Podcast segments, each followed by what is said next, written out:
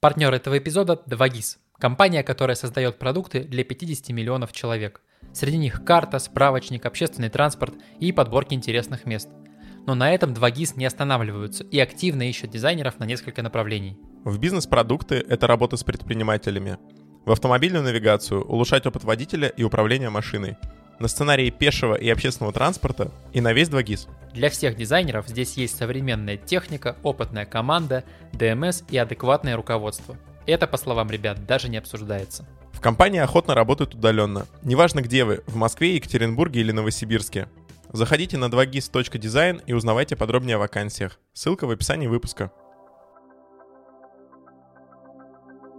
Всем привет! Это подкаст «Дизайн такой», я Никита Лакеев. Я Роман Нургалиев. В нашем подкасте мы говорим о дизайне продуктов, которые меняют нашу жизнь. Сегодня мы говорим о доступном дизайне. В дизайне часто встречается проблема среднего человека. Перед проектированием продукта дизайнер видит усредненный образ пользователя и не думает о том, что все люди разные. Простейший пример такого проектирования — это компьютерные мыши. Большинство из них сделано под правую руку и никак не учитывает то, что я левша. То же самое могу сказать про ножницы, одежду или дверные ручки. Или, например, настенное меню в кафе. Когда я забываю дома очки, я не могу разглядеть товары, написанные слишком мелким шрифтом. И это не моя проблема. Это плохое проектирование.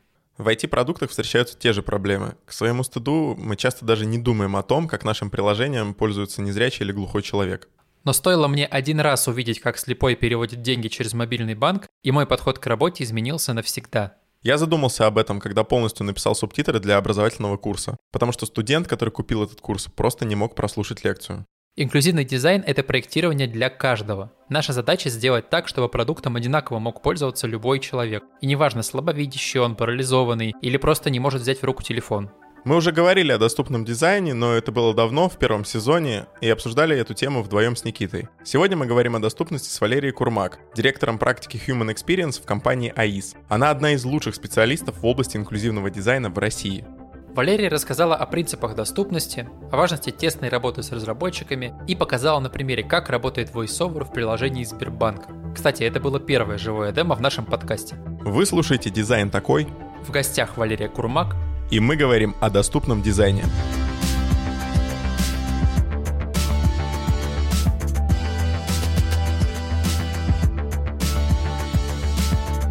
Валерия, начнем с тебя. Расскажи, почему инклюзивный дизайн для тебя так важен? Вопрос, в принципе, не стоял, почему мне это важно. Мне просто всегда было это интересно, как э, мир может быть устроен, удобен для разных людей. Ну, довольно, в принципе, странно осознавать, что почему-то он э, не одинаково удобен для всех. Это просто идея, она мне как-то даже никогда не стояла в голове. Изначально, когда я начала заниматься этой темой, там был момент того, что ты хочешь помогать людям. И сейчас, конечно, я хочу помогать людям. Но чем больше ты работаешь там с людьми с инвалидностью, тем больше ты понимаешь, что эта история не про то, чтобы спасти мир, а про то, чтобы придумывать классные, интересные решения. И в современном мире, в современном мире технологий эти решения, они рождаются из огромного количества историй, я понимаю, что очень сильно узнаю про мир, то есть я много знаю про физический мир, каких-то штучек прикольных, как можно что-то устроить. Знаю очень много про технологии, ну, элементарно, мы вчера были на конференции, и там парень из Яндекса рассказывал про компьютерное зрение. Для зрячих людей эта штука сегодня кажется как э, ну, какая-то модная приблуда, ну, потому что ты можешь э, в поиске гораздо быстрее написать э, бутылка воды, чем фоткать, там будешь распознаваться. Но, например, для незрячих людей это как раз штука гораздо более удобная, чем для зрячих. Я понимаю, что я все время изучаю, читаю про какие-то новые технологии именно для того, чтобы узнать, а как еще можно проектировать новые пользовательские сценарии для разных людей. И для меня в целом вся эта история скорее уже выливается про то, что я не знаю, насколько как бы далеко вы хотите уйти, но... Рассказывай, просто Давайте, рассказывай. Да, я буду просто рассказывать. Штука в том, что история про инклюзивный дизайн, история про доступность — это все время разговор про норму. Но что есть норма? Наше тело, оно приспособлено для вот этой силы тяжести, для вот этой среды, и в космосе наше тело, оно как бы уже не будет являться нормой, потому что нам не нужно столько мышц, мы не будем слышать друг друга и так далее. Там уже мы не норма. Наше тело, оно приспособлено для того, что было там 50 тысяч лет назад, 200 тысяч лет назад. Но мы очень сильно меняемся, мы меняем мир вокруг себя. И мы не просто меняем мир вокруг себя, мы создали новую реальность, цифровую реальность, под которой наше тело не приспособлено. Нам нужно с этой новой реальностью взаимодействовать. И сегодня мы взаимодействуем с ней через компьютер, через клавиатуру. Но скорость, с которой мы взаимодействуем с ней, она может быть сильно выше, но она ограничена нашим физическим телом. Мы уже ненормальные для этой среды. И то, что сегодня происходит в области технологий, то, что делает Илон Маск, это все попытки ускорить взаимодействие с цифровой средой, то есть вот эти все нейролинки. Да, точно. Мы сейчас ровно ограничены тем, что вот у нас там пять пальцев на каждой руке, и просто вот мы вбиваем по знаку. Это очень сильно напомнило мне то, о чем он говорил. И для меня, в общем, э, история про инклюзивный дизайн, про доступность, она про то, чтобы придумывать э, через технологии новые способы взаимодействия человека с окружающим миром. Конечно, да. Это такая плоскость, в которой, ну, ты понимаешь, что любые вещи, которые были придуманы для людей с инвалидностью, с какими-то вот особенностями, они помогают в итоге вообще всем людям. Те же самые пандусы, по которым можно коляску с ребенком затащить или там багаж. Вроде бы очевидная мысль на поверхности про гуманизм, которого, кажется, местами очень сильно не хватает. Но элементарный пример как была придумана печатная машинка. Ее придумал человек, у которого девушка была незрячая, им нужно было общаться между собой. Ни одна парочка не хочет, чтобы кто-то был между ними и писал любовные письма, например, чтобы незрячая девушка зачитывала кому-то письмо, и кто-то писал. Поэтому он придумал печатную машинку, чтобы она могла писать ему любовные письма, не завися ни от кого. Ну, то есть мы сегодня имеем очень много таких технологий. Например, Т9 было то же самое придумано человеком, у которого нарушение моторики, ему нужно было быстрее подбирать слова. При написании сценария мы задумывались о том, как вещи, которые были придуманы для людей с некоторыми особенностями, приходят потом в жизнь большинства. Сейчас вот я такой, вау, Т9, а я думал, что быстрее из кармана, а я одной рукой. А оказывается, за ним вот такая история. Вау. Сейчас глупый вопрос будет. Он у многих, я думаю, в голове возникает, когда люди слышат про инклюзивный дизайн. Как отличить инклюзивный дизайн от неинклюзивного дизайна? Как на такой вопрос ответить? Или он в корне неправильный? Про хороший и плохой дизайн мы очень много говорим, да. а про инклюзивный и неинклюзивный мало. Здесь э, мы обращаемся к терминологии, да? Инклюзия — это включение, включение человека в мир. Если думать о инклюзивном дизайне, например, TikTok, у него есть всякие accessible'ные штуки. И с одной стороны, можно подумать о том, что TikTok доступен. Окей, класс, TikTok доступен, но что дальше? А дальше то, что человек, э, подросток, который смотрит этот TikTok, он может пообщаться со своими сверстниками и шутить те же самые шутки и воспринимать те же самые мемы, которые они все смотрят. И эта история не про то, чтобы посмотреть ТикТок, а про то, чтобы быть включенным в окружение, которое вокруг тебя, потому что через это взаимодействие ты включаешься в общество. Влияние и воздействие, которое делает дизайнер, оно гораздо больше, чем просто повзаимодействовать с ТикТоком. Или, например, другой пример — Яндекс Такси. У них э, есть э, специальный интерфейс для глухих водителей. И с одной стороны, дизайнер просто придумал там мигание, да, чтобы глухой водитель мог заметить, что пришел новый заказ. Но с другой стороны, это не просто мигание, это не просто как бы взаимодействие с интерфейсом, это возможность человеку работать, возможность человеку быть включенным в общество. И это огромное влияние, которое делает дизайнер. Да, я помню э, еще, когда у них появилась иконка, что вас везет э, глухонемой водитель. Это тоже очень удобно, потому что ты понимаешь сначала, что ты не будешь ему ничего говорить, там нет смысла его смущать и так далее. Они еще упрощают взаимодействие между людьми. И... А еще там есть подсказка о том, как сказать спасибо. Вот это я не помню. В сторис есть подсказка, кратенький урок по основным жестам чтобы вы могли во время этой поездки все же пообщаться. То есть и я, получается, тоже в свою очередь включаюсь в процесс общения, и мы уже можем общаться. Да, это очень важная история про вот это влияние, потому что, опять же, дизайнер не просто сделал так, чтобы человек мог взаимодействовать с интерфейсом, он создал ситуацию, при которой глухой человек с инвалидностью и человек без инвалидности оказываются в одном пространстве, и у них возникает новый опыт, которого у них никогда не было в жизни, и в этот момент стирается огромное количество стереотипов о том, что там, у этих людей нет работы, они не наша аудитория, а у них нет денег там, и так далее, и так далее. То есть влияние невероятно большое.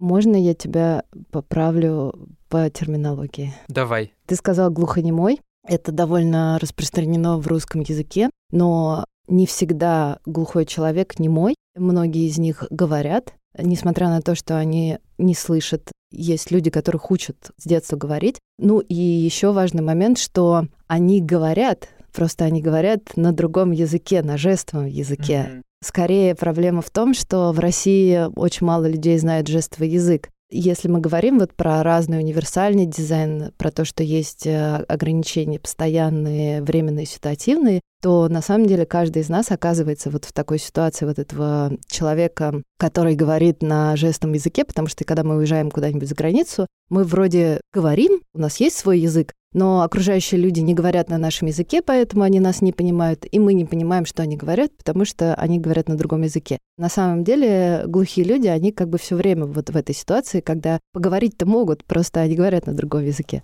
Спасибо, что ты поправил. А получается, правильно говорить глухие или с отсутствием слуха, потому что, во всяком случае, я всегда опасаюсь обидеть как-то или сказать не так. Вот это, кстати, очень-очень важная тема про обидеть. Потому что многие дизайнеры, просто люди, они держатся от этой темы немножко подальше, потому что никто из нас не хочет оказаться в неловкой ситуации, никто не хочет никого обидеть. А здесь очень много страхов, что я сейчас что-то не так скажу. И вообще в России сложность терминологии, даже вот вы сидите, да, и такие человек, с инвалидностью или с ограниченными возможностями или с особенностями да, или еще с чем-то. Проблема в том, что ну, вот на уровне общества, на уровне законодательства у нас не определен язык, на котором говорить, и это вызывает еще больше тревог, что ты сейчас что-то не так сделаешь, или, например, как к этому человеку подойти, а если ты ему предложишь помощь, ты его обидишь, или ты ему сделаешь хорошо, а если не предложишь, ты его опять обидишь, и вот это вот, а, -а, -а я лучше вообще не буду лезть.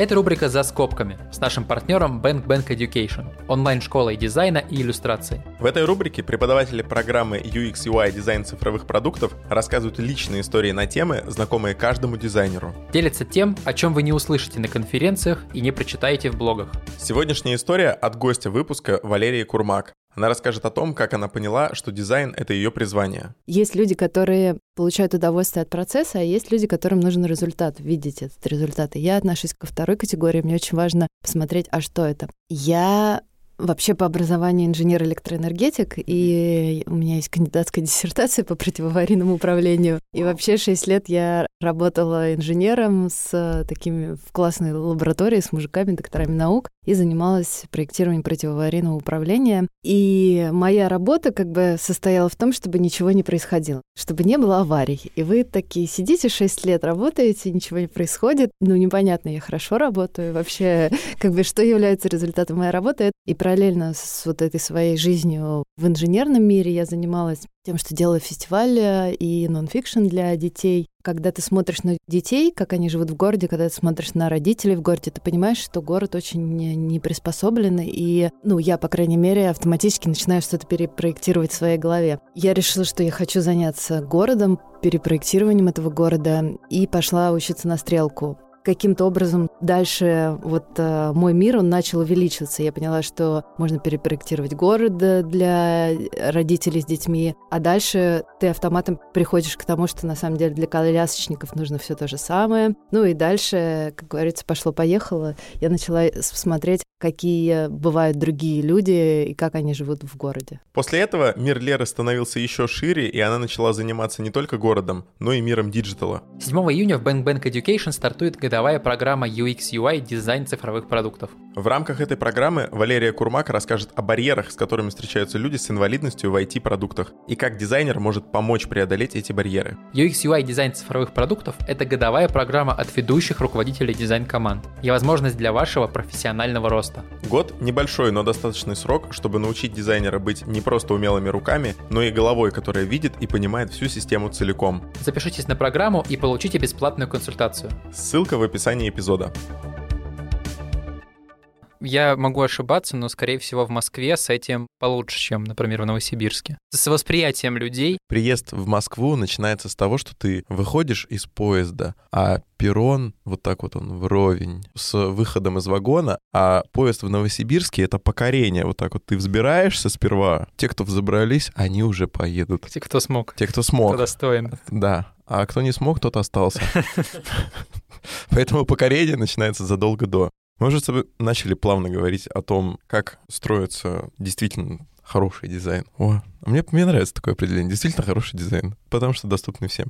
Давай подробнее о принципах поговорим. На чем он строится? Есть международный стандарт Web Content Accessibility Guidelines, и он построен на четырех принципах. Первое — это восприятие, что ваш интерфейс может воспринять любой человек. Соответственно, если он незрячий, то он может услышать то, что находится на экране. Незрячие люди взаимодействуют с интерфейсом с помощью программ экранного доступа. Их чаще всего называют скринридерами. Для того, чтобы незрячий человек мог взаимодействовать, в принципе, не нужно там отдельный телефон или отдельное приложение или вообще что-то делать отдельное, нужно просто, чтобы код был корректно написан. Если еще говорить про этот принцип восприятия, да, например, мы говорили уже про глухих людей, что, например, слышащему водителю звуковой сигнал, а глухому человеку это какой-то либо визуальный, либо, например, соединен телефон с часами и подается вибросигнал. Это, кстати, тоже очень удобно не только глухим водителям. Есть э, история про то, что человек, в принципе, может воспринять информацию. Дальше следующий принцип — это понятность. То есть, окей, вы восприняли информацию, но как бы вы можете ее очень по-разному интерпретировать. И вот здесь вот как раз история скорее про UX чаще всего, потому что понятность, она и для людей без инвалидности редко выполняется. Да. Ты сейчас сказала «понятный». Я понимаю, что проблема понятности пролегает в совершенно другой плоскости. Кажется, в одном из выступлений или докладов э, Яндекса я слышал о том, что у них есть такое требование к текстам, что они должны быть понятны ребенку 12 лет. Ну, это относится к понятности? Да, это относится к понятности. Более того, есть такой сервис, э, очень рекомендую всем дизайнерам сходить посмотреть на него, называется Ru Readability. Там вы можете проверить тексты у себя на сайте на то, насколько они понятны людям и людям, с каким уровнем образования они понятны. Когда я работала в Сбербанке, мы однажды делали сервис по инвестициям. Этот сервис должен был быть для массового сегмента, но как бы юристы нам а, очень настоятельно отправляли свои тексты, а не те, которые как бы мог написать редактор. Мы засунули эти тексты в это RU Readability, оказалось, что вот этот вот сервис для массового сегмента, он понятен только людям с двумя высшими образованиями или с кандидатской. То есть даже не каждому юристу. Да. А, и как этот сервис построен, там зашито несколько критериев, несколько параметров, по которым это все оценивается, но там, я помню, один из этих параметров, он был придуман для военных на морских кораблях. Okay,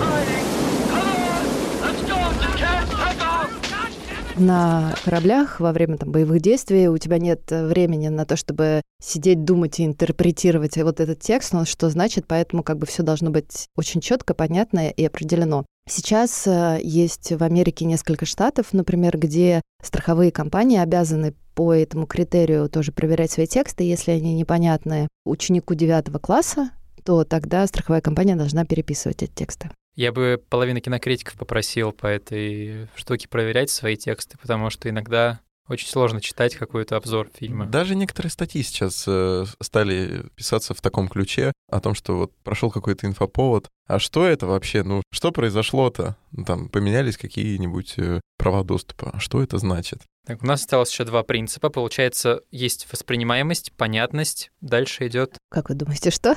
Управляемость.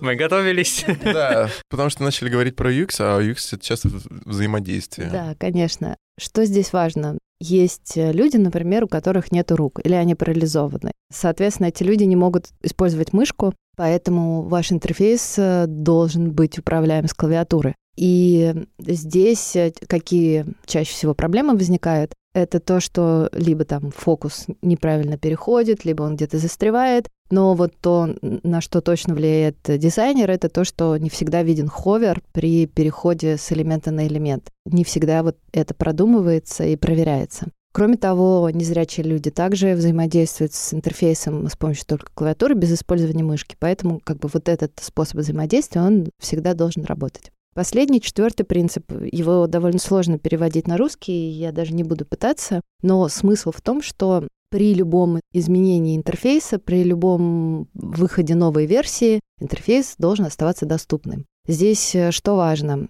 Чем доступность в физическом мире отличается от доступности в digital мире? В физическом мире это все сложнее и дороже. Ну, понятно, да, что поменять контрастность текста относительно фона, чтобы слабовидящим было легче воспринимать, это одни деньги. А построить пандус или, например, построить пандус э, в здании памятники архитектуры или построить пандус на территории, которая тебе не принадлежит, это вот тоже довольно частая проблема, почему пандусы не строятся, потому что аптека, может быть, и его построила, но земля, на которой ему нужно строить этот пандус, она не их. Они не имеют права. То есть банально из-за того, что аптека арендует ровно вот эти 50 квадратов, они бы и хотели, и не могут, то есть э, на самом деле все довольно сложно. В физическом мире это сильно сложнее, но это делается один раз. Ты построил пандус, и все, и ты забыл, как бы, что там, инклюзия, занимаешься своими делами. А в цифровом мире у нас постоянно выходят новые версии, у нас постоянно обновляются библиотеки элементов, у нас иногда обновляются вообще брендинг и цвета. Ты должен думать о доступности постоянно.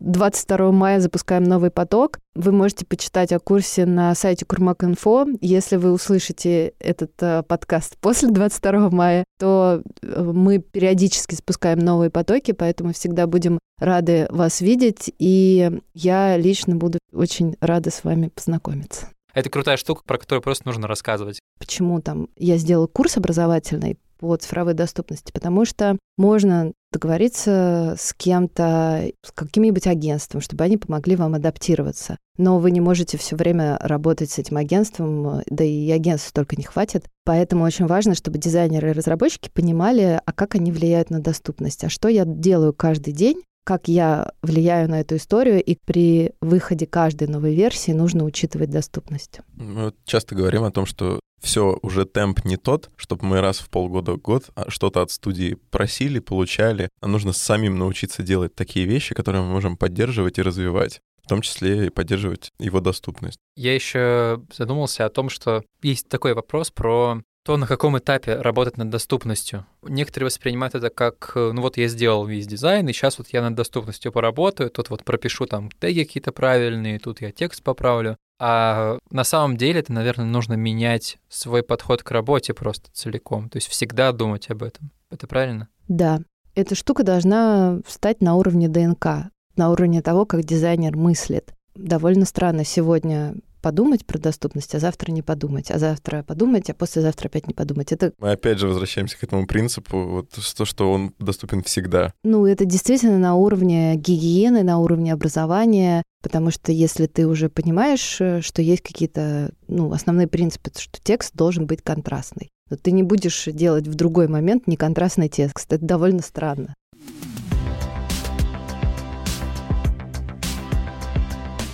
Нам, чтобы продолжать разговор, нужно понимать, что такое ментальные модели, потому что без них, наверное, ну, дальше двигаться и обсуждать, что вот... О том, что восприятие, оно разное. Восприятие, оно разное, лучше вот это определение понять. Как ты объяснишь, что такое ментальные модели? Ментальные модели — это то поведение, те события, тот образ, который ждет любой человек при взаимодействии с какой-то системой. Мы чаще всего говорим про системы интерфейсные. А для кого мы вообще адаптируем? Да, бывают люди с разными особенностями. Как правило, о ком мы думаем, кому мы помогаем? На самом деле людей много, они разные. Есть, например, люди с дальтонизмом. Вообще в мире 8% населения мужчин во всем мире дальтоники. Они более к этому подвержены, потому что в мужской генетике гораздо больше генов, которые отвечают за вот эти мутации, а с женщинами это реже происходит. Поэтому вот эти видео про то, как мы папе подарили очки, и он увидел цветной мир, это на 95% мужские видео.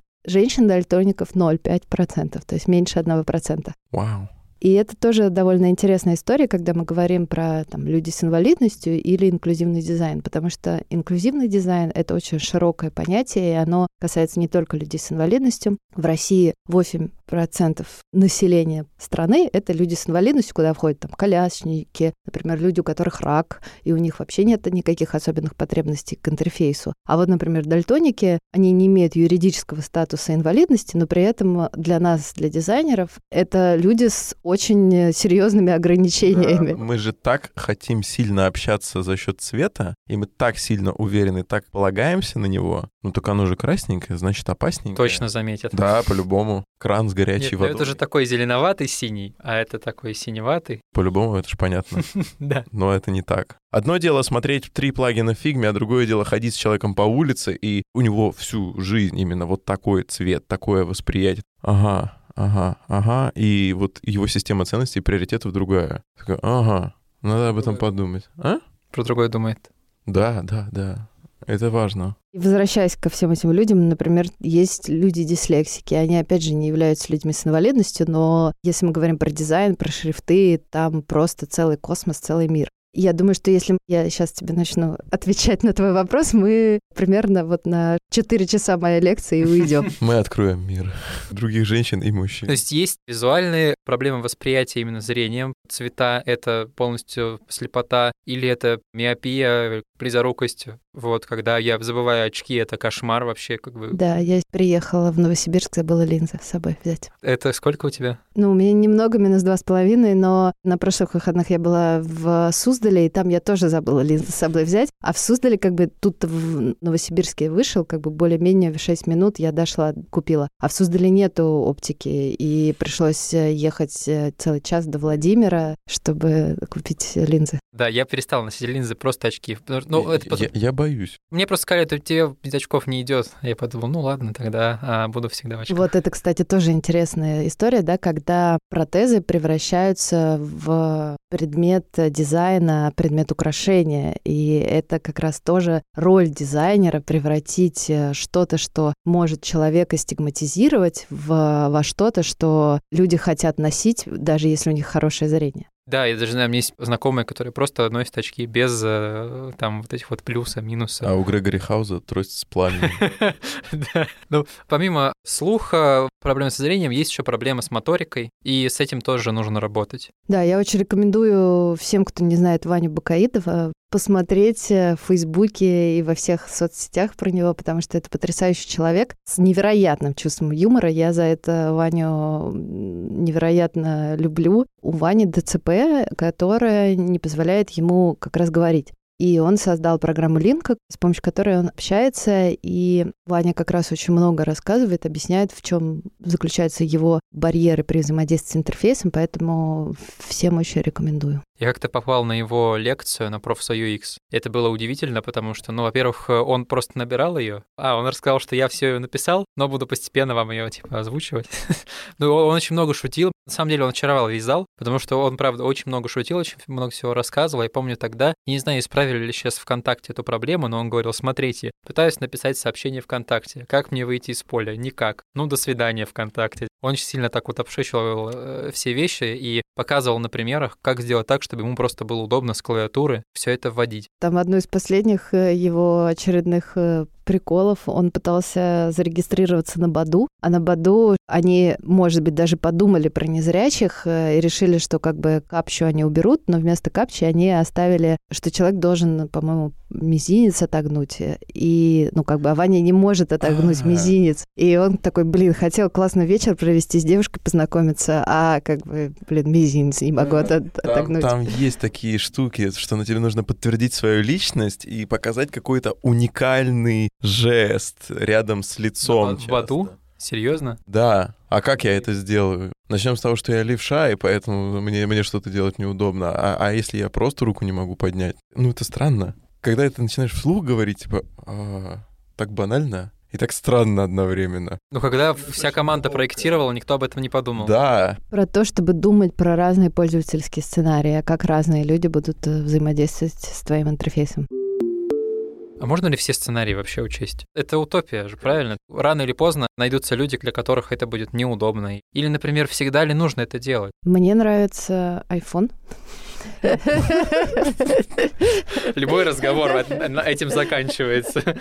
Да, потому что это один телефон, который учитывает огромное количество сценариев. Им может пользоваться незрячий человек, но при этом как бы мне ничего не мешает им пользоваться. Им может пользоваться глухой человек, там есть специальные настройки для улучшения звука в слуховом аппарате, там есть э, настройки для управления домом для людей с нарушением моторики и так далее, так далее. Люди подумали про разные сценарии и заложили их туда. И при этом это не какая-то штука, которая все время, делая сценарий для одного, ломает сценарий для другого, они просто как-то разные. Ну, то есть он многоуровневый, продолжает быть доступным и удобным. Как думаешь, это уже происходит? Да, я думаю, это происходит. Тут недавно видела видео с Тимом Куком, и он рассказывает, как он каждый день использует какие-то accessibility возможности, при этом у него нет никаких ограничений, и он э, просто в разных пользовательских сценариях их использует. О, я вспомнил. Я стал пользоваться диктовкой. Это супер штука ты диктуешь, человек, которому ты отправляешь сообщение, видит просто текст, он не получает voice. То есть я повзаимодействовал с телефоном на удобном мне уровне, или способе. Человек, с которым я хочу пообщаться, получил сообщение в удобном для него формате. Я такой, о, действительно, вау. При этом я, я и клавиатурой пользоваться тоже могу. Но расширив вот эту палитру способов, я стал это иначе воспринимать. Мне кажется, что еще люди стали больше просить просто хороший, удобный продукт. То есть если раньше у банка появилось приложение, хорошо хоть приложение есть, что мне так классно, что я могу перевести деньги, свои заловки, вот прямо сидя на кухне сейчас на телефоне. Сейчас уже другое. Ой, тут мелко, тут неудобно, не могу найти, а тут вот это не работает. Я думаю, скоро будет э, требование в стиле, а почему у вас нет голосового помощника? А я привыкла или привык. Это, кстати, один, наверное, из таких трендов, которые сейчас вот, условно, early adopters, вот эти ранние гики сейчас используют в своей ежедневной рутине, а потом это просто станет еще одной нормой. Мол, так, я могу кредит с дивана оформить за 15 минут, не выезжая. А почему я не могу поболтать и сказать, оплати мне интернет? Здесь еще важная штука, мне кажется, связанная с ковидом, тоже произошла, потому что сегодня большинство людей работает на удаленке, и ты на самом деле не знаешь, кто сидит на той стороне. И у этого человека, может быть, он колясочник, а может быть, он незрячий. Некоторые ребята незрячие не рассказывают о том, что они незрячие, устраиваясь на работу, потому что как бы они могут работать, кодить, но как только работодатель узнает, что человек незрячий, он говорит, что нет, вы, наверное, не сможете работать. Эта история, когда нету взаимодействия в физическом мире, оно приводит к тому, что люди с инвалидностью, они больше и больше включаются и получают ту самую работу. И здесь требование к доступности, оно тоже в том числе увеличивается, потому что у тебя появляются сотрудники с инвалидностью. Про сотрудников с инвалидностью у компании есть э, какой-то процент людей, которые они должны нанимать инвалидностью? Или эти же все стереотипы, они вокруг? Они как... есть, э, просто они не нанимают. Не нанимают вообще? Россия страна здоровых людей, потому что на улицах нет инвалидов, значит, все здоровые и прекрасные. Я как-то спросил маму, я говорю, а инвалиды как бы как-то подстраивали под них э, среду в Советском Союзе? Она говорит, их не было там. Говорю, как? Она говорит, ну их не было. Моя бабушка на коляске, она выезжала э, раз в год на улицу на, условно, на 9 мая обалдевала от свежего воздуха и возвращалась домой. Ну да, да, поэтому и компании как бы настолько жесткие, что они не нанимают даже людей. А, это история про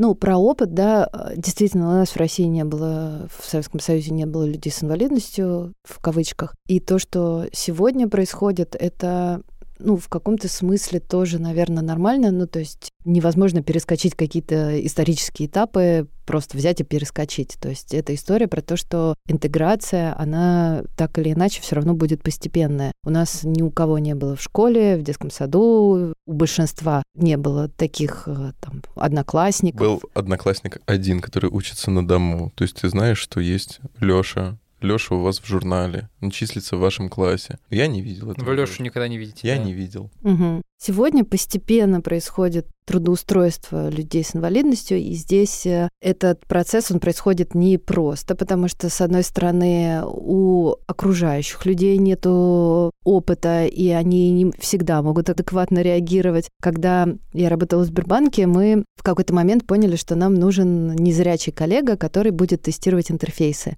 Там был целый цирк с тем, как э, трудоустроить такого человека, потому что по законодательству мы не могли его сначала нормально трудоустроить, потому что по законодательству написано, что мы должны обеспечить э, Паше отдельного человека, который будет сопровождать его от э, работы до дома. Но при этом это взрослый мужик, который вообще отлично, нормально добирается от работы до дома. Ему не нужно никакое сопровождение. То есть есть проблемы с именно законодательством, с какими-то ограничениями, которые так сильно накладывают на работодателя какие-то условия, и работодатель, конечно, не хочет эти условия выполнять. С другой стороны, есть э, коллеги, у которых не было никогда этого опыта, и действительно, я наблюдала в течение нескольких месяцев, как люди привыкали к э, Паше, к тому, что у них в офисе есть незрячий человек, к тому, что они, по сути, со своими личными стереотипами боролись, со своим страхом, например, стать незрячим, и постепенно видя, что человек нормально живет, э, он там ходит на обед, э, сам добирается до работы, он выполняет работу, пользуется почтой, у него там 35 айфонов, э, андроидов и вообще.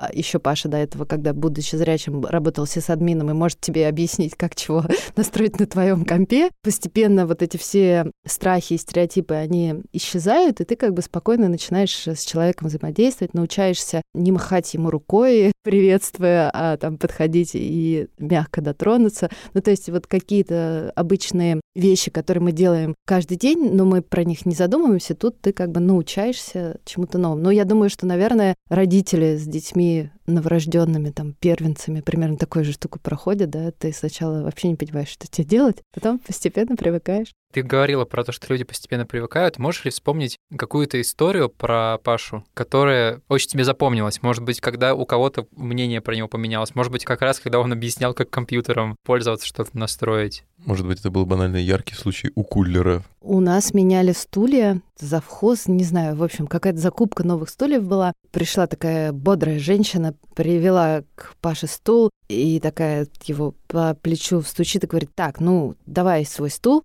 Паш встает, отдает ей стул, забирает у нее ее стул, и она такая, ну чё встал-то, давай вот э, стул вези в коридор. Паша такой, хорошо, опускается под э, стол, достает свою трость, раскладывает ее. И в этот момент у женщины начинается истерика. Она понимает, что она попросила человека сделать какое-то действие, которое в ее голове он сделать не может, и что она вообще вот как раз его обидела, и там, я не знаю, что у нее дальше в голове произошло. В общем, у нее началась истерика, она начала повторять, простите, простите, простите, Сгорала простите. Да, а Паша в этот момент просто взял спокойно стул, который она ему сказала отвезти куда-то в коридор, и пошел его отвозить куда-то, куда она ему сказала. То есть он его, он его отвез, она потом успокоилась в итоге? Нет, она не успокоилась, она просто убежала, потому что, ну, как бы ей было вообще не по себе, она как бы в ее голове совершила что-то страшное. Для Паши это обычная ситуация была, он привез стул. У Паши есть еще потрясающий брат Толя Попко. Толя Попко является одним из авторов э, русского стандарта по цифровой доступности. У нас э, в 2020 году появился новый стандарт по цифровой доступности. Это очень важно, кстати, всем знать и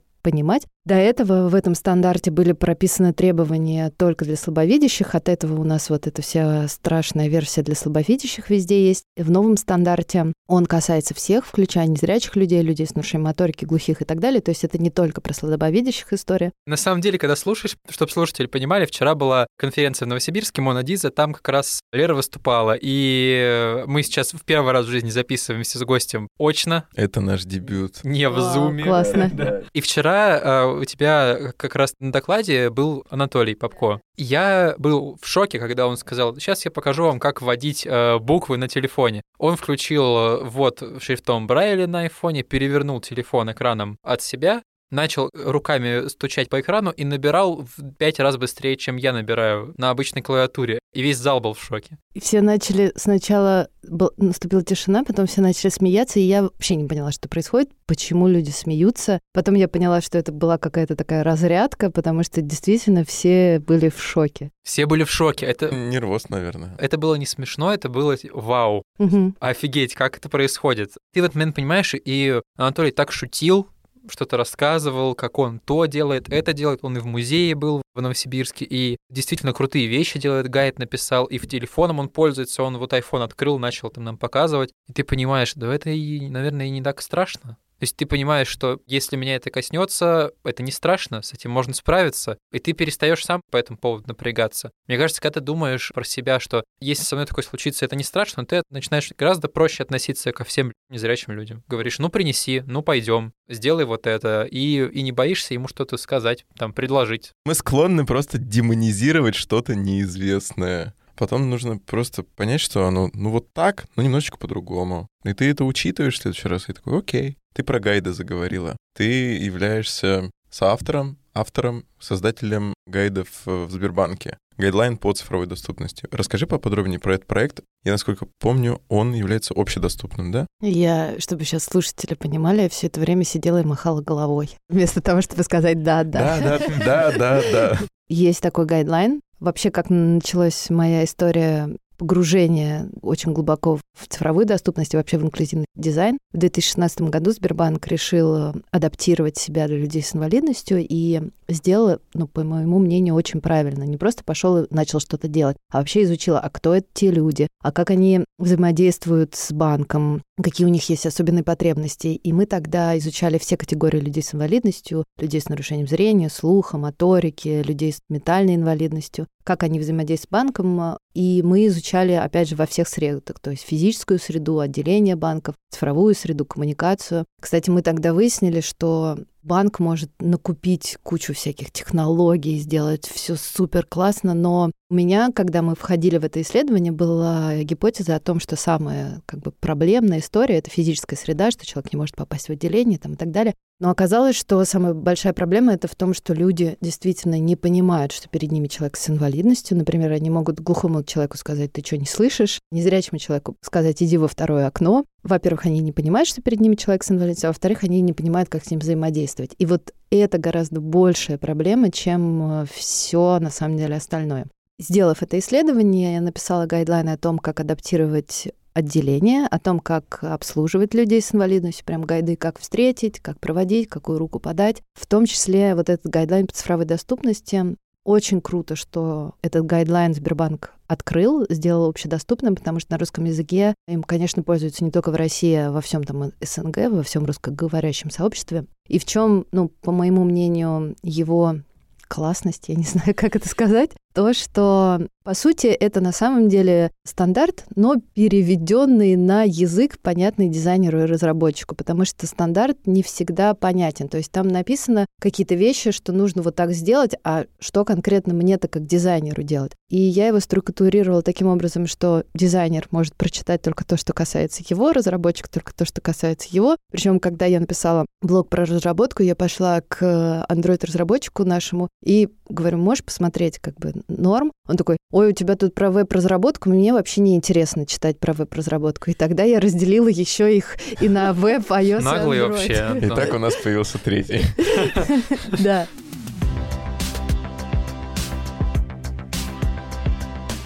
Мы сейчас начали говорить о практике, о внедрении, о применении с точки зрения дизайна, разработки. Какой первый шаг дизайнера к доступности продукта? Как перейти из состояния 0 к состоянию 1? Первое, это важно понять, кто эти люди, в чем их особенность, какие у них есть потребности, как э, у них возникают барьеры. Второе, это собственно, а что мне делать? Вот то, что мы обсуждаем на курсе, как, например, информационная архитектура влияет на взаимодействие человека с интерфейсом, как информационная архитектура, как то, что проектирует э, дизайнер, влияет на то, как потом незрячий будет взаимодействовать с этим интерфейсом. С ментальными моделями, кажется, это связано. Или, например, как человек воспринимает, в принципе, цвет, как это восприятие работает, э, почему контрастность так важна. Или, например, опять же, у нас есть на курсе блок по геймдизайну. Кажется, что интерфейс и геймдизайн не связаны, но на самом деле сегодня в интерфейсах очень много анбординга, и вот этот блок там на геймдизайне очень серьезно обсуждается прорабатывается как, э, в принципе, UX влияет на доступность. Ну, то есть вот это вот все мы на курсе делаем.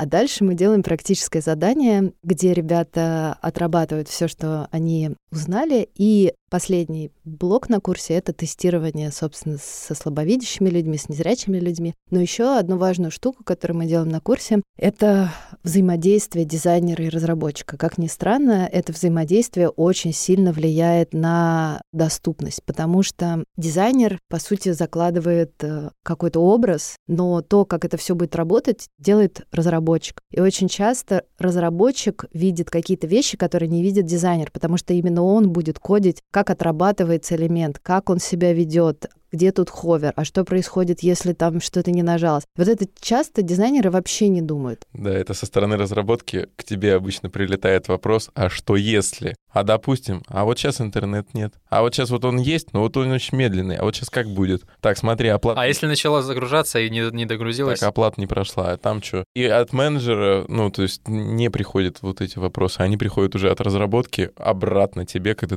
ты вот дизайн, иди делай. Да, Все, да, пошел. Да. И еще один важный момент, что, ну, собственно, у нас на курсе так и есть, что ребята рисуют макеты, дальше разработчики дают обратную связь, а сколько времени и вообще насколько сложно им вот то, что нарисовал дизайнер, будет сделать доступно. Потому что очень часто можно сделать немножко другое закругление у какого-то элемента, и это кодить будет не 5 часов, а 5 минут, и доступность там будет реализовать сильно проще вот этот вот момент, он тоже так на курсе у ребят вызывает прям такое удивление, что оказывается от вот этого взаимодействия можно столько друг от друга получить, узнать, что разработчики на самом деле такие полезные. Это вот прям очень круто, и я очень радуюсь тому, что соединяю вот эти два мира, и через доступность э, у людей появляется диалог. Это круто вообще. В любой момент надо чаще общаться с разработчиками. Они могут накинуть очень много полезных каких-то кейсов. Я даже сейчас вот сижу, думаю про продукт, над которым я работаю. Я делаю спортивные приложения. У нас не озвучены упражнения, которые ты делаешь. Незрячий человек, он вообще не поймет, что ему нужно выполнять. Я вспоминаю, что меня раздражало. Я постоянно пробую разные приложения э, для фитнеса. По-моему, в Nike и в паре еще каких-то приложений там подробно объясняют, что нужно делать. Планка. Руки поставьте там на ширине плеч, ноги там э, держите прямо, спину выгибайте, как делать кошку там вот это вот из йоги и так далее. То есть все объясняется прям досконально, и ты думаешь, ну там же все понятно. Это же просто планка. Незрячему человеку ему объясняют полностью, как делать упражнения. Плюс прикол еще в том, что в контексте спортивного приложения ты где-нибудь в шортах на коврике лежишь, там да. вот так вот распершись. Это само по себе уже, да, такая... Ты уже в каком-то определенном контексте. Да, это ситуативное получается. Да, ты вот говоришь, что все понятно, не надо объяснять. Я, например, иногда без линз с утра делаю упражнения, а иногда, как бы даже если в линзах, тебе не всегда удобно смотреть, а что они там да, показывают. Да. Да, поэтому надо заставлять озвучивать эти упражнения. Садить всех людей за микрофоны срочно. Я вот просто сейчас думаю по поводу дизайнеров. Э, сидит сейчас, э, слушает нас дизайнер, который особо не задумывался о доступности интерфейса, но делал красивые макеты, его и не просили что-то адаптировать. Ну что он может сделать? Вот по шагам. Посмотреть контрастность, правильно? Скачать плагин Stark или любой другой, проверить контрастность сразу станет понятно, что маленькие подписи не работают. Да.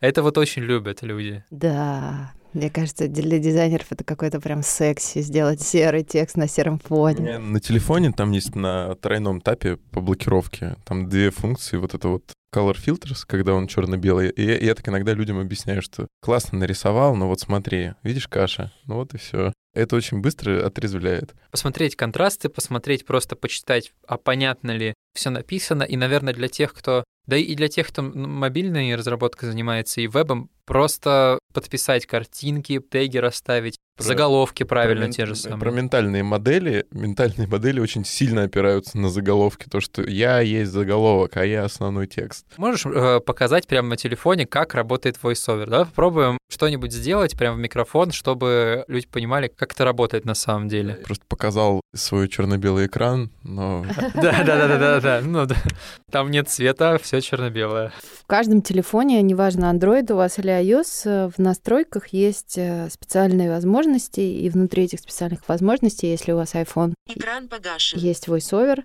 если у вас Android, у вас есть TalkBack. Вы можете включить эту штуку и поиграться самим, но прежде чем включить, посмотрите, как ее выключить, потому что потом возможность испугаться и с трудом это выключить. Сейчас я попробую перевести деньги через Сбербанк, чтобы вы себе представили, как это происходит.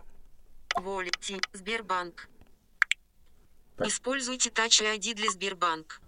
Сейчас VoiceOver озвучивает положение Леры в интерфейсе. Она перемещается по меню смахиванием и выбирает нужный пункт нажатием. Лера каждый раз пропускает полные заголовки.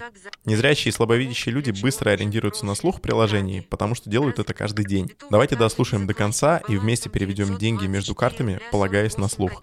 Последними цифрами номера 5899. Кнопка. Загруз. Страница 1 из 3. 924. Оплатить. Или перевести. ЖКХ. Назад. Кноп. Голосовой помощник. Оплатить по QR-коду. Умный поиск. Платежи. Вид экрана. Мои операции. Шаблоны. Перевести. Заг... Клиенту Сбербанка. Между своими. Кнопка. Идет за... загрузка заверш... Счет зачисления не указан. Кнопка. Счет зачисления карт. Дебетовая, дебетовая карта Visa Digital с балансом 22 тысячи. Назад. Кнопка. Перевод. Продукт дебетовая карта Visa Classic с баланс. Поменять счета местами. Продукт дебетовая карта Visa Digital с баланс. Сумма перевода. Текстовое поле. Текстовое поле. Идет правка. Сим 1. 1. 1. 1. 2 два, три, четыре, пять, шесть, умножить, равно, кноп, продолжить, кнопка. Нажмите, загрузка завершена. Сумма списания составляет 112 рублей, текстовое поле. Перевести 112 знак рубля. Кнопка. Перевести 112 знак рубля. Загрузка завершена. Вернуться на главный экран. Кнопка. Вернуться на главный экран. Переведено. Сохранить или отправить чек. Повторять автоматически. Настроить расписание. Создать шаблон. Кноп. Вернуться на главный экран. Кноп. Профиль.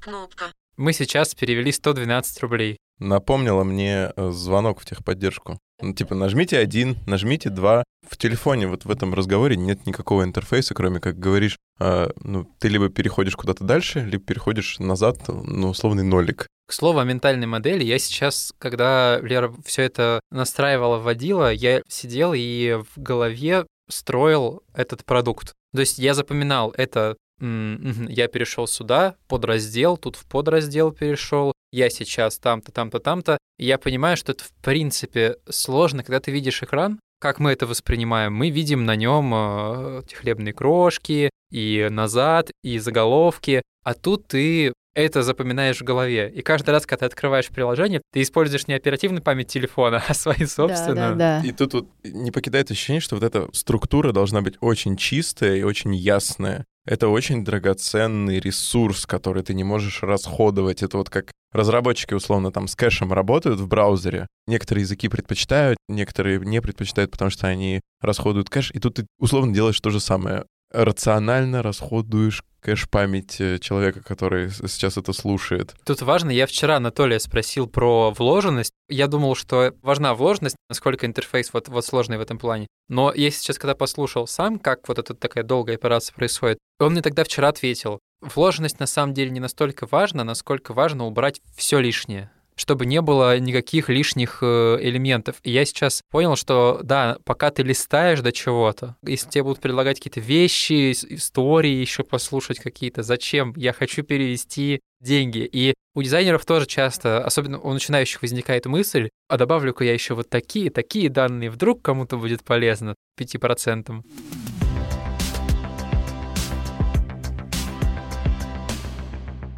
Про, про деньги. Про деньги, бабки. Про деньги.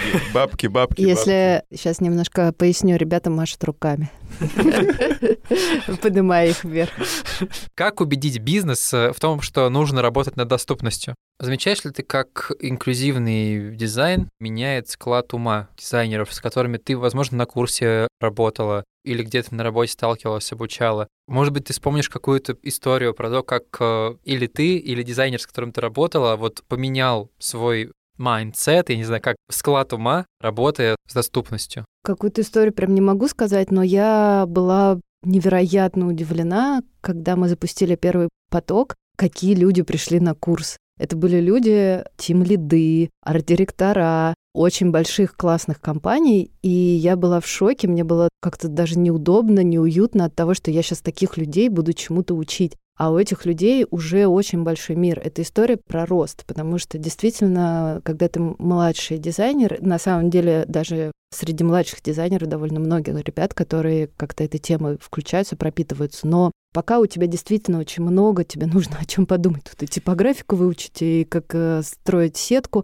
А когда ты уже растешь и развиваешься, это просто какой-то естественный этап развития эволюции. Ты как бы начинаешь смотреть на мир и думать, а какие еще бывают сценарии, а как я с ними буду взаимодействовать и их изучать. Бывает и такое, что люди просто сталкиваясь с этой темой, наверное, очень похоже на мою историю, просто вдруг начинают понимать, что это, блин, так интересно. Там, например, на дизайн выходных я встретила разработчика, с которым мы как раз познакомились тогда в Сбербанке. Он работает во Владимире. И вот его эта так тема завлекла, что он там во Владимире нашел местное общество слепых, нашел там какую-то пару, они постоянно гоняют, вместе что-то тестируют. Ну, то есть ему просто это интересно. А ты можешь вспомнить момент, когда ты поняла, ты говоришь, это так интересно? Был ли какой-то момент или вот период в жизни, когда для тебя это осознание пришло, что это вау, как интересно? Ну, наверное, первый раз, когда я увидела, как незрячие люди взаимодействуют с интерфейсами, я поняла, что, ага, вот есть другой совсем а, способ, другой мир восприятия, взаимодействия. И я таким образом расширила свой мир, что а бывает по-другому, что я могу начать как раз что-то придумывать, что, условно, мою креативность развивает.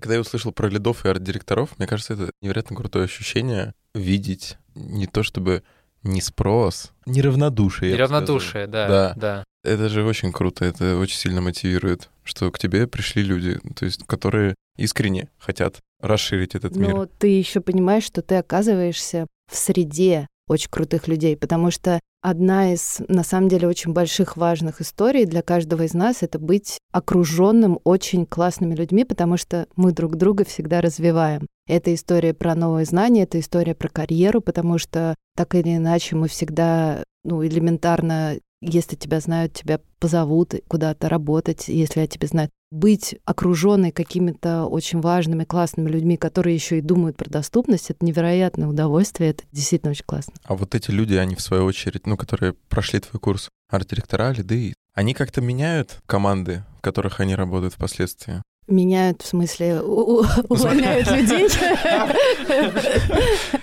Нужно пару изменений внести. Точнее, пару а, Ребят, можем все собраться, все собраться сейчас в большом кабинете, в большой переговорке. У меня есть объявление. Я тут курс Возьмите прошел. вещи с собой, пожалуйста. Я тут курс прошел у Леры, было очень хорошо. Ну вот и зарядки. Нет, а, в таком контексте, конечно, не меняют, но в другом действительно меняют. И есть одна государственная компания, которая была дважды у меня на потоке. Я надеюсь, скоро мы с ребятами сделаем, расскажем о том, чем они занимаются. И они уже там переделали всю дизайн-систему все вместе. И я прям очень горжусь и радуюсь. К тебе вся команда пришла или пришел лид, обучился и унес это в команду? Ко мне пришел лид, сам на курс не пошел, но отправил дизайнеров, iOS, Android и веб-разработчиков. Вау, вау, вау. Вопрос был о том, что они условно такие амбассадоры или миссионеры которые вот это знание, вот эта установка, этот взгляд, они потом переносят и распространяют среди людей, с которыми они работают. Сильно заряжает. Просто вчера после доклада, после нашего подкаста, я сейчас приду, буду прям писать э, кофаундерам, нам нужно работать над доступностью нашего продукта. Наверное, важно не только дизайн команде, но и вообще всей команде донести ценность. То есть и разработчикам, и, и менеджерам. Совсем недавно везде были разговоры. Надо UX доносить до всей команды. Вот там год, может, два назад. Расскажите всем разработчикам, что такое UX, расскажите всем а, менеджерам. Мы здесь все делаем этот классный продукт. Да, да, да, да. То есть было такое, что каждый должен думать про user experience, про опыт пользователя в команде, не только дизайнеры. А сейчас то же самое с инклюзивностью. Ну, с инклюзивностью тут еще больше, потому что если UX, он кажется, его можно заложить на уровне дизайна, и там разработчик это просто сделает, то в доступности разработчик — это человек, который вносит, возможно, больший вклад, чем дизайнер. И здесь без разработчиков вообще никак. Да, это тот уровень, который я один раз заметил, я получаю билд, думаю, так, вроде бы все то же, Ну почему так неприятно? А там просто ни одной анимации не было. Ни одного комментария не сделал. Нигде не зафиксировал о том, что это важно, вот эти там переходы или что-то. И оно исчезло. Оно нигде не было отражено, и оно ух, испарилось. Разработчик, в свою очередь, ну, нанятый сюда нет. Лови билд. И это э, важно всей команде это донести. Может быть, встречи собирать и рассказывать про это. Может быть, пересказать то же самое, что ты говоришь. Всех там разработчиков не отправишь на такой курс, но передать команде те же самые знания. Мне кажется, это очень важно. Я вспомнил про людей, у кого дислексия. Как им помочь э, с продуктом работать? На каком этапе у них проблемы возникают?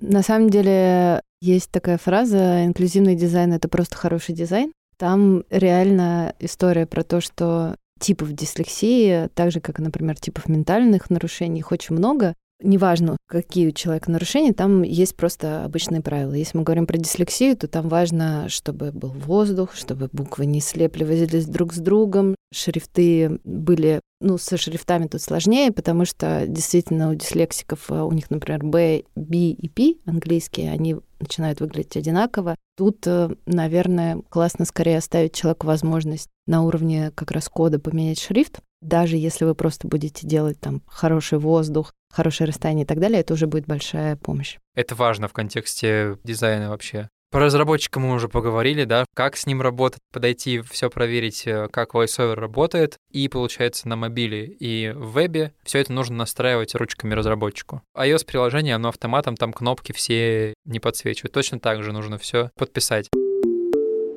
Про исследования. Как ты проводишь исследования, когда ты работаешь над доступностью? Я думал, это просто, что у вас расширен чек-лист. Ну, типа, и по этим пунктам проверить тоже. Вообще, я исследователь. У меня какой-то произошел э, просто сбой, потому что на первый поток я просто не позвала исследователей на курс. Э, они у меня как-то вытеснились из сознания. А на второй поток я их позвала, Опять же, потому что как бы я сама исследователь, мне показалось, ну и так же все понятно. Сейчас вот ребята послушают курс, что там дизайнерам и разработчикам считают, и поймут, что нужно тестировать. А оказалось, что на самом деле непонятно было, что тестировать. Действительно, тестировать юзабилити и доступность — это разные вещи. Важно, чтобы сначала все протестировано автотестами, потому что тратить свое время и время респондентов, пользователей с инвалидностью на тестирование того, что можно сделать автотестами, это неблагодарное дело. Важно, если вы проводите тесты, обратитесь к своим разработчикам, чтобы они эти автотесты сделали. Если у вас нет разработчика или вы по каким-то причинам хотите попробовать посмотреть сами, есть такая штука, называется Axe, плагин для Chrome.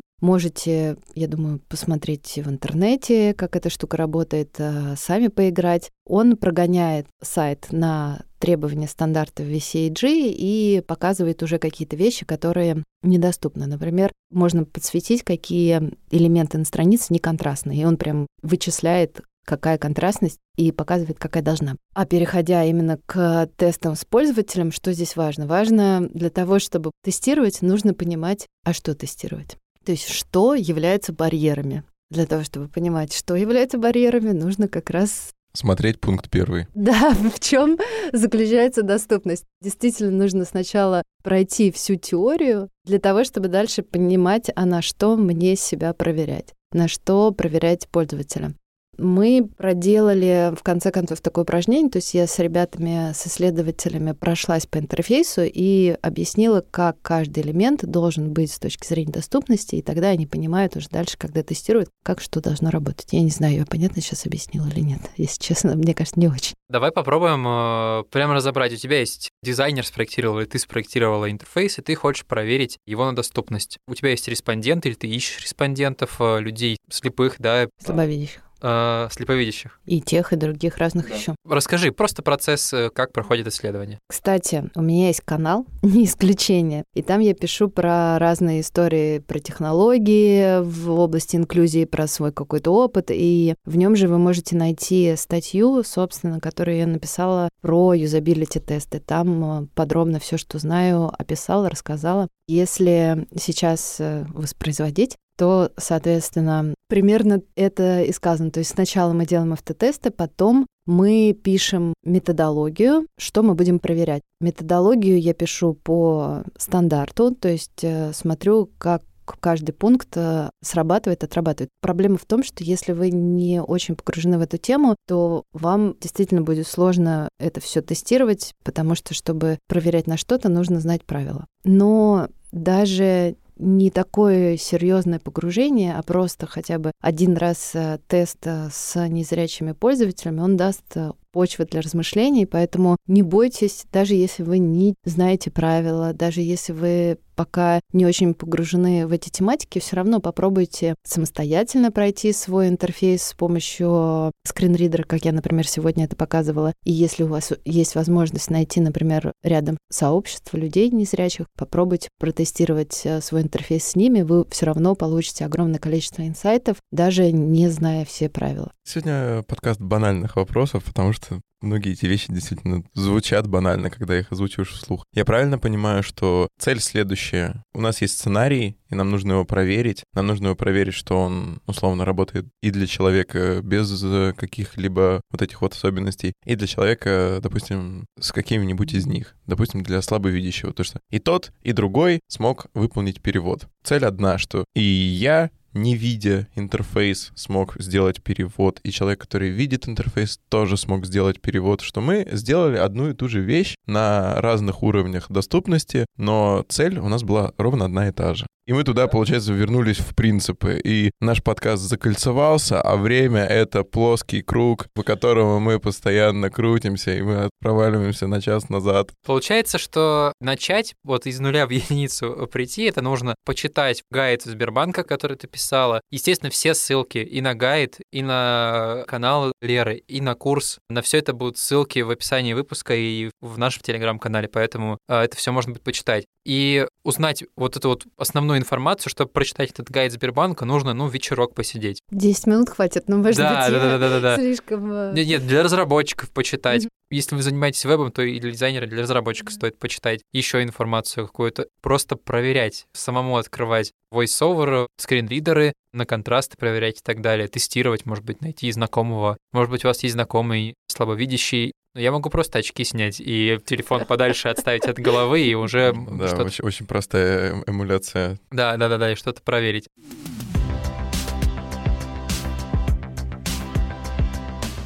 Уже завершаем подкаст. У нас осталось пара вопросов таких про будущее. Что сейчас происходит на рынке? О чем задумывается компания? Как думаешь, куда движется эта история с э, доступностью? Я вижу, что компании типа Apple, Google, они себе эту историю представляют просто как часть работы, то есть они не думают о том, что нужно делать что-то специальное, они просто это делают. Это становится как частью жизни. То есть есть такие люди, они наши клиенты, и мы для них будем работать. У Apple довольно рано появился скринридер. Почему? Потому что их устройствами пользуются школьники, студенты американские. А это значит, что любой школьник американский, неважно, зрячий он, не зрячий, он должен иметь доступ к всему, чему угодно. да, там, поэтому... там довольно жесткие стандарты. Я делал образовательную платформу по высшей математике на Штаты, и да, там серьезно. И это не вопрос, как бы хочу я, не хочу. Есть такие люди, мы просто для них что-то делаем. Это вообще не обсуждается. Мне кажется, действительно тоже и наше будущее.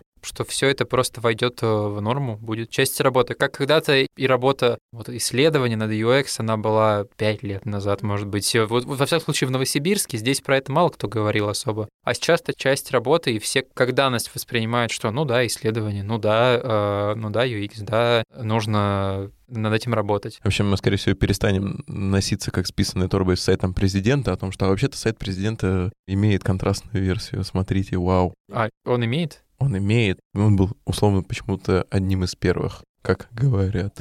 Какая твоя цель на ближайшие пять лет? Это не собеседование, да, не такой серьезный вопрос. Валерий, кем вы себя видите? Курсы, не знаю, еще запустить несколько потоков. Да, я очень хочу, чтобы курс становился более популярный. Я очень хочу, чтобы больше корпораций платило за ребят, и это на самом деле происходит. То есть действительно многие ребята, которые приходят к нам на курс, за них платит их компания, и они приходят прям кучкой. То есть один человек, например, послушал подкаст, он узнал про эту тему, ему показалось важно, он приходит на работу и говорит, ребята, есть такая тема. Вдруг оказывается, что интересно не только ему, но еще его коллегам. Мне бы, конечно, очень хотелось, чтобы это стало на каком-то большом серьезном системном уровне, чтобы это стало частью большой образовательной системы, потому что мне кажется, что это должно быть действительно базой, и что это должны рассказывать в университетах. Если говорить про мои какие-то желания, мне очень хочется поработать и сделать какой-то проект как раз про внедрение технологий и изменение пользовательских сценариев. То есть вот, например, ребята из Яндекса рассказывали про компьютерное зрение. Мне хочется как раз подумать, а как, э, например, такие технологии можно внедрять в обычные пользовательские сценарии, заказы такси, еды, курьера, чтобы менять э, как раз пользовательские сценарии.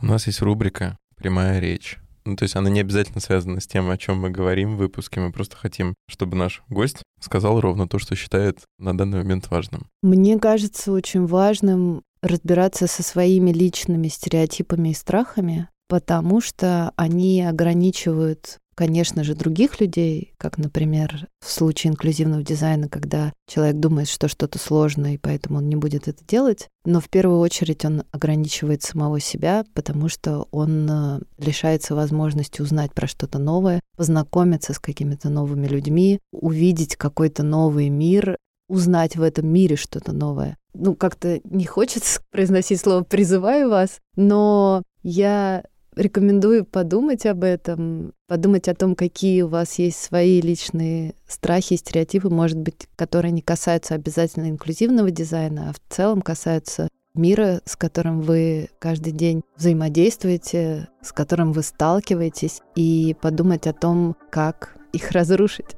Прекрасно. Я обожаю эту рубрику, серьезно. Всегда, люди всегда говорят самую прекрасную вещь. Вот, к вот, которой вот мы ничего не хотим добавлять никогда. Вот да, мы зовем на два часа для того, чтобы в конце услышать. Крушите и ломайте. Лера, спасибо тебе за то, что ты согласилась сегодня э, прийти с нами пообщаться. Это было супер круто. Мы узнали очень много нового, правда, и ты очень вдохновляешь на какие-то изменения в своих взглядах в работе. Это было очень сильно